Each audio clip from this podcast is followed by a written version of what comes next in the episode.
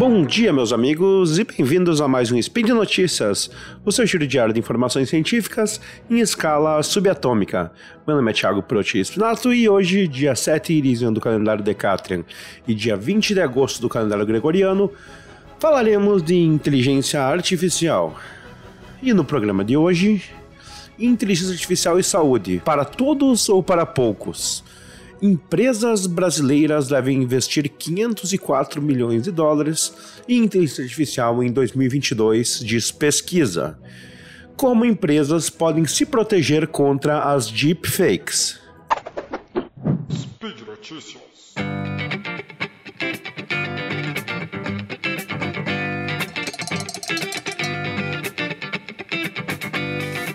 E na nossa primeira notícia, vamos falar de saúde e inteligência artificial.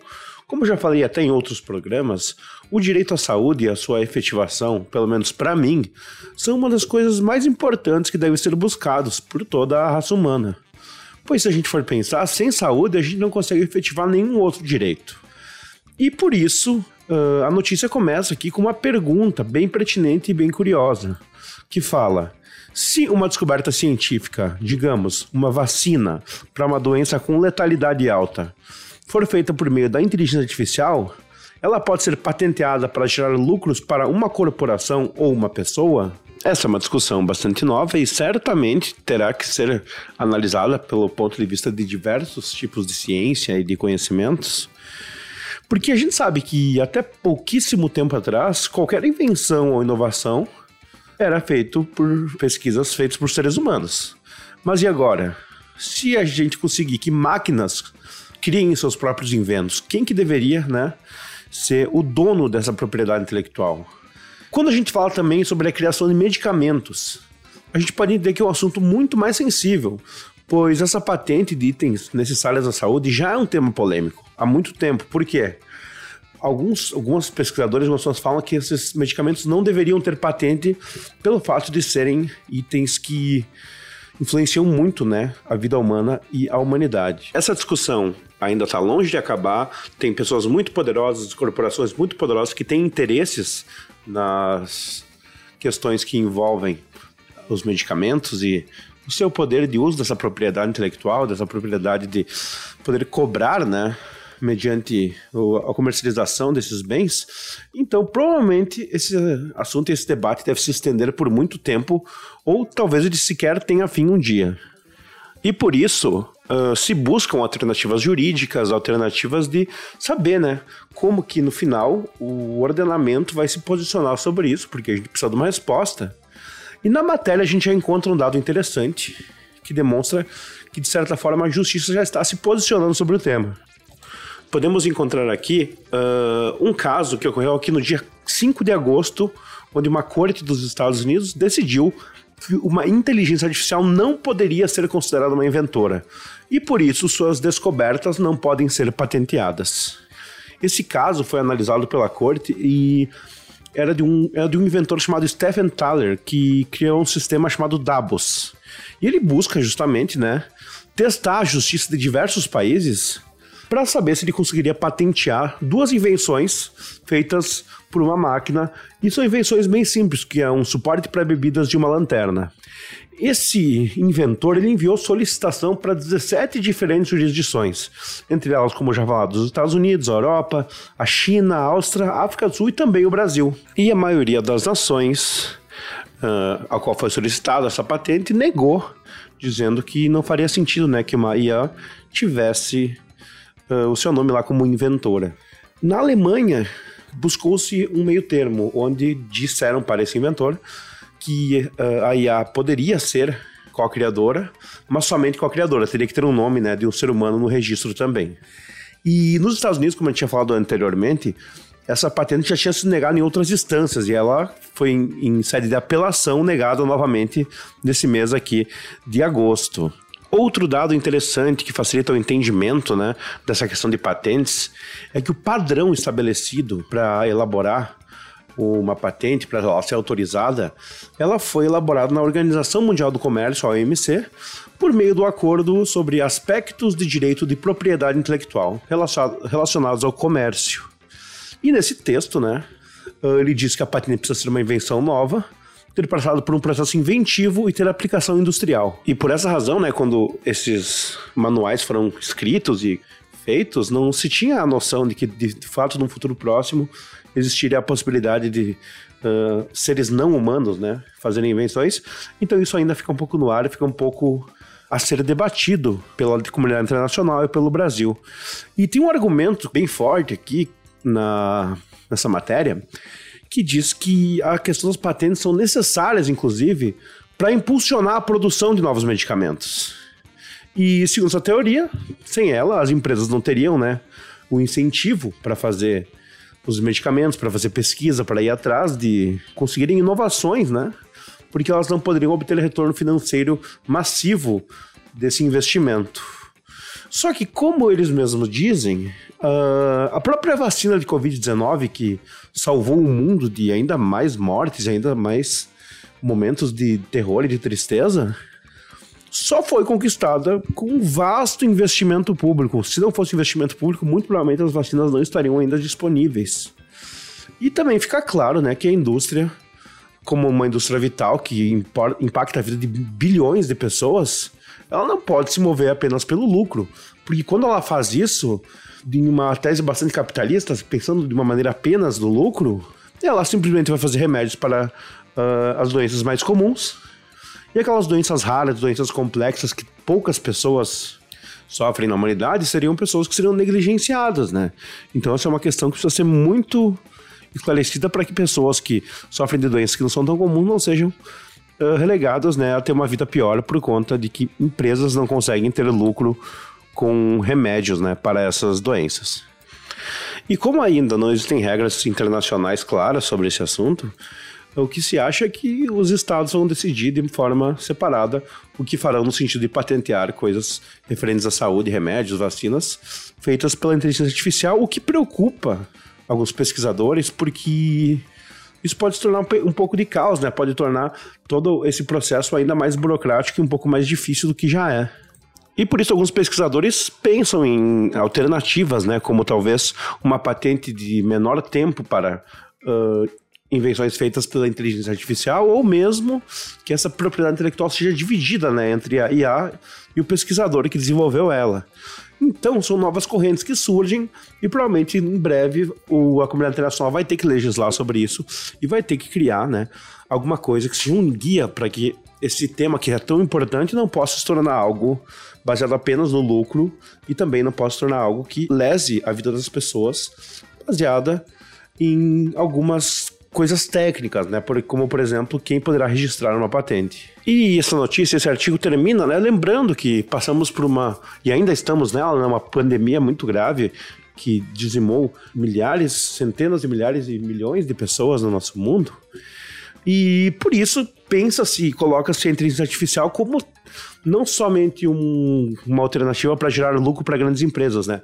Mas sim que essas tecnologias deveriam ser usadas para auxiliar no bem-estar humano e aumentar a justiça social e não a desigualdade. E isso pode ser feito usando a tecnologia para cada vez mais a saúde, aumentar a sua efetividade, aumentar a eficiência de remédios, vacinas, encontrar curas.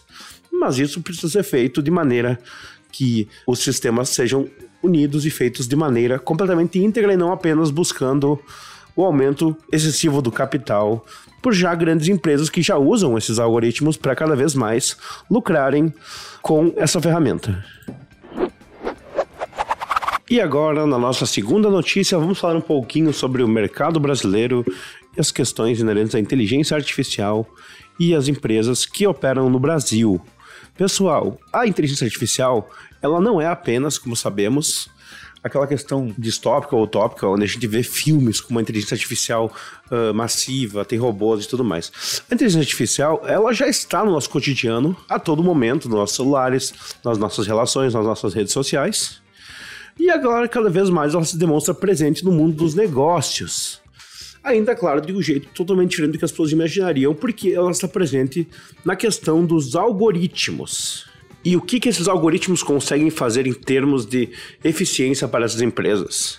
É o cruzamento de infinidade de dados que existem nas redes, onde Uh, as grandes empresas, varejistas digitais, online e também as plataformas de streaming do mundo, elas usam esses dados para criar experiências cada vez mais pessoais para as pessoas, para que elas possam né, usufruir das plataformas de maneira cada vez mais confortáveis.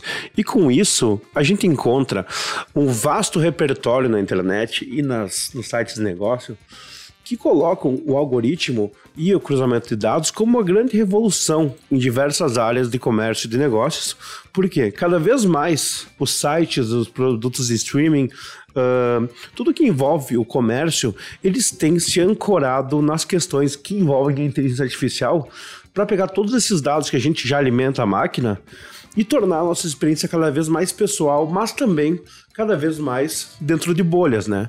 Uma experiência que eu sempre falo, que eu acho interessante a gente fazer, é abrir a aba do YouTube na aba anônima a gente vê que basicamente todo o conteúdo que está lá é completamente diferente do que o que a gente tem no nosso dia a dia, porque a gente vai alimentando o YouTube e vai colocando nossas, nossos gostos lá.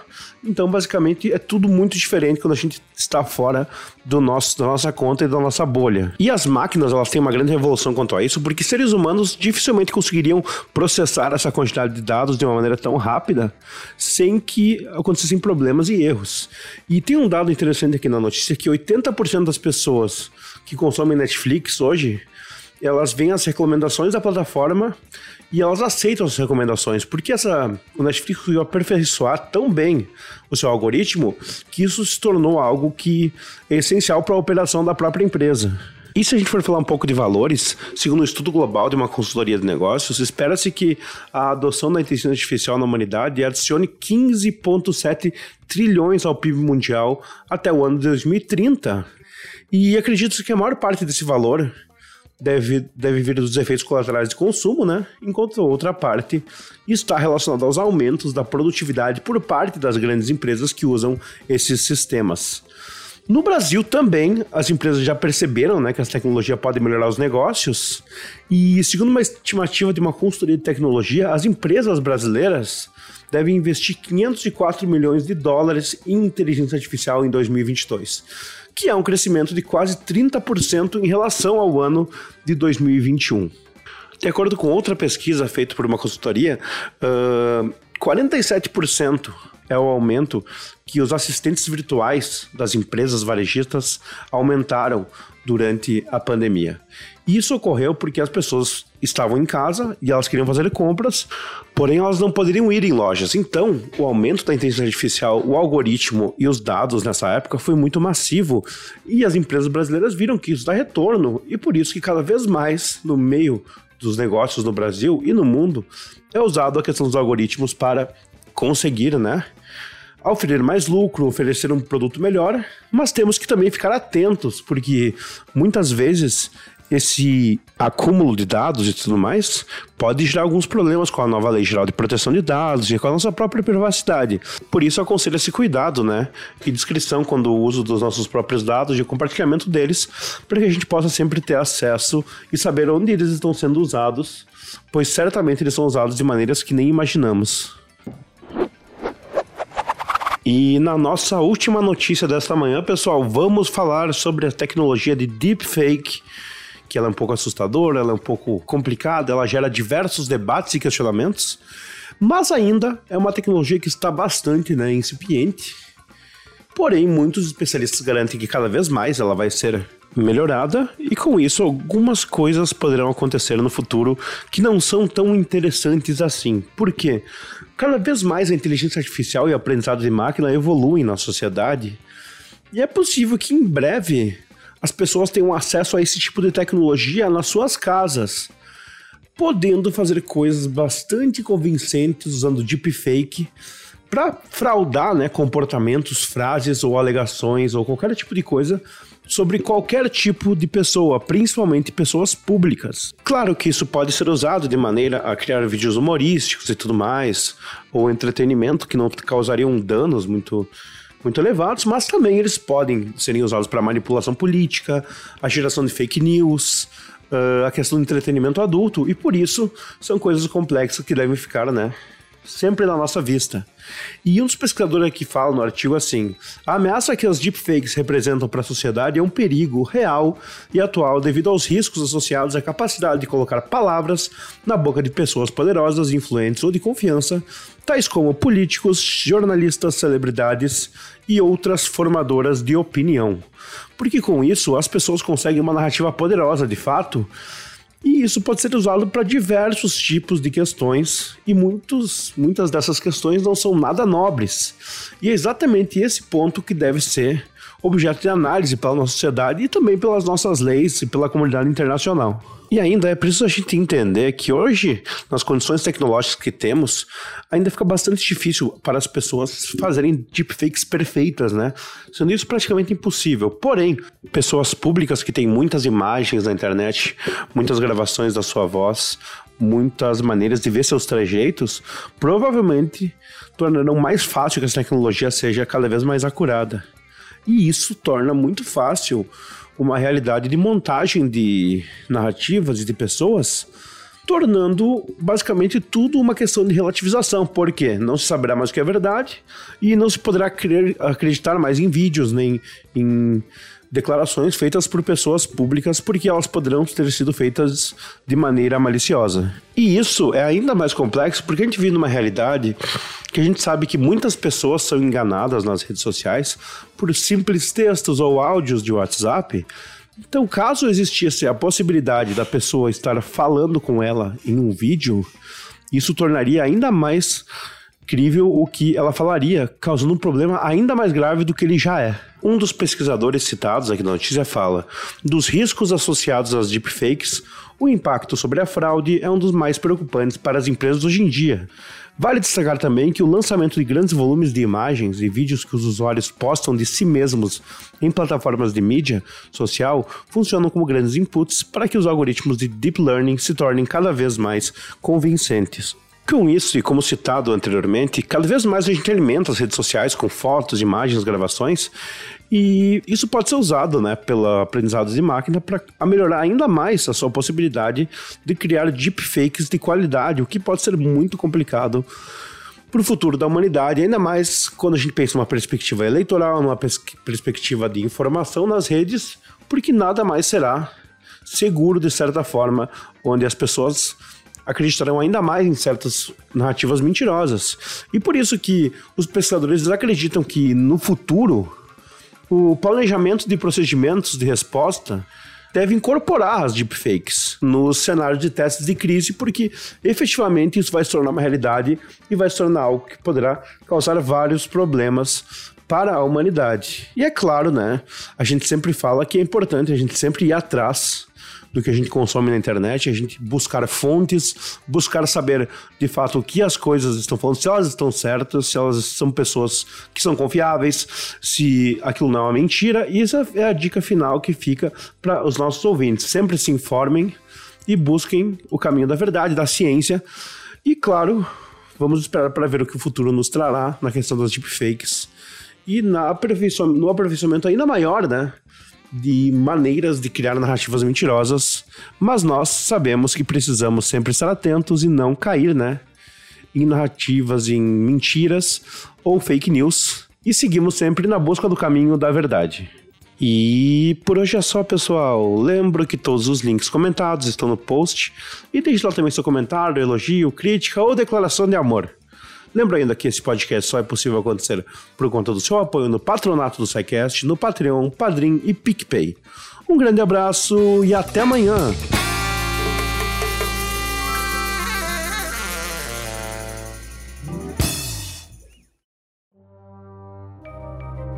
Este programa foi produzido por Mentes Deviantes.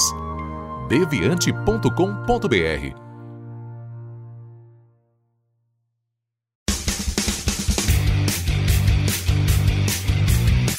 Cortes, edição de podcast.